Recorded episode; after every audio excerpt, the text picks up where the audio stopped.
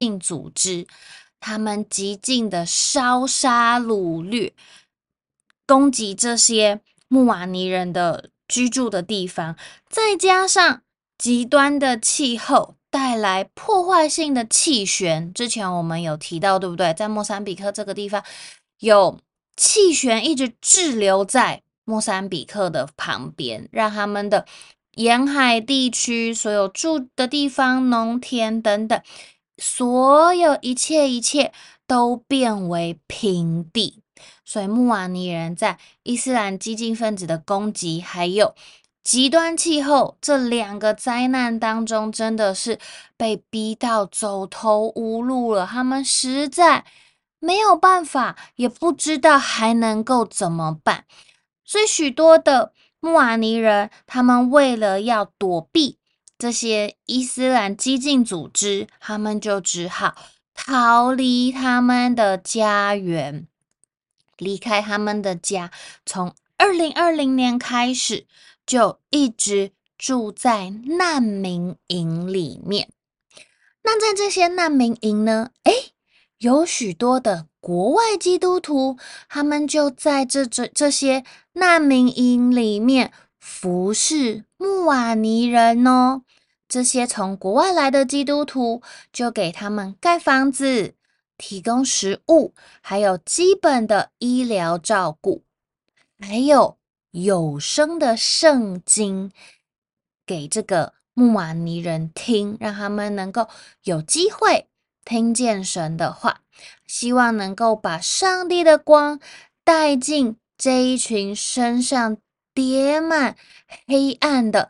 穆瓦尼人族群当中，好，这个是我们今天所认识的住在莫桑比克东北角的穆瓦尼人。我们很难想象他们的生活在水电、医疗等等资源都不是这么方便的情况下。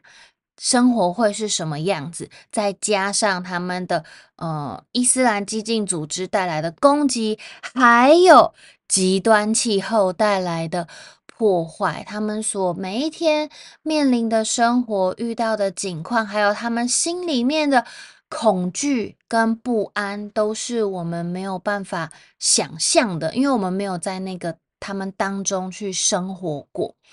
但是呢，也很感谢神，在呃穆瓦尼人当中有福音传进去他们的当中，然后穆瓦尼人呢，他们也有呃圣经，也有母语播放的广播节目，关于呃福音的节目，还有宣教士去到他们当中撒下福音的嗯、种子。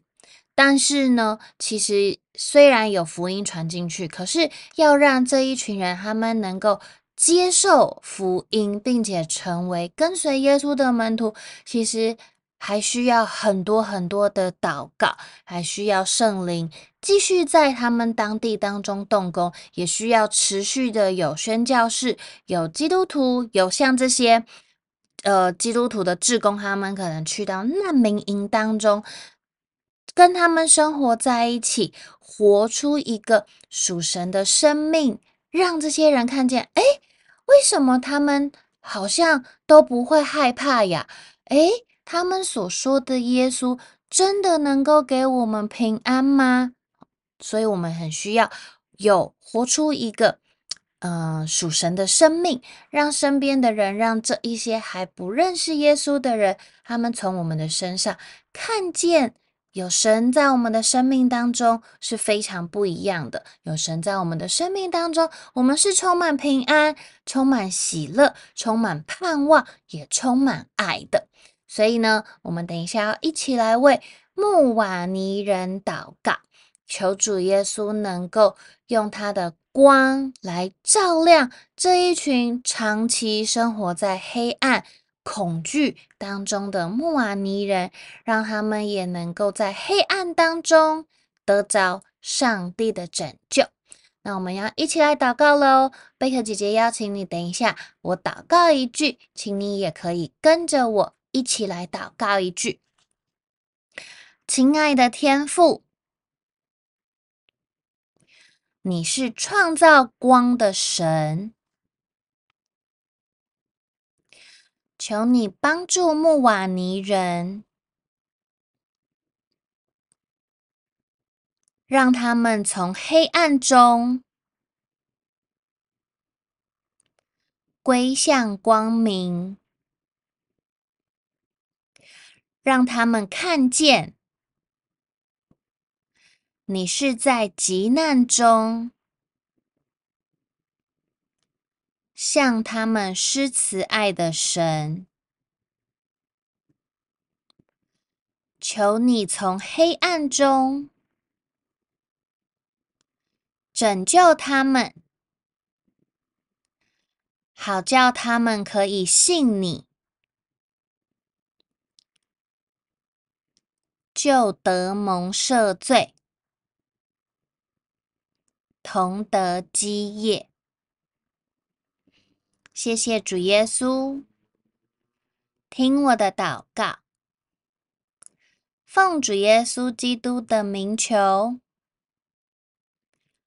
阿门。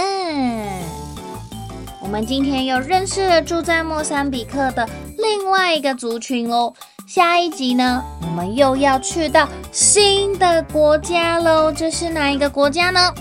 下一集你就知道了。今天的同心来祷告到这边先告一个段落喽，下一集再见，拜拜。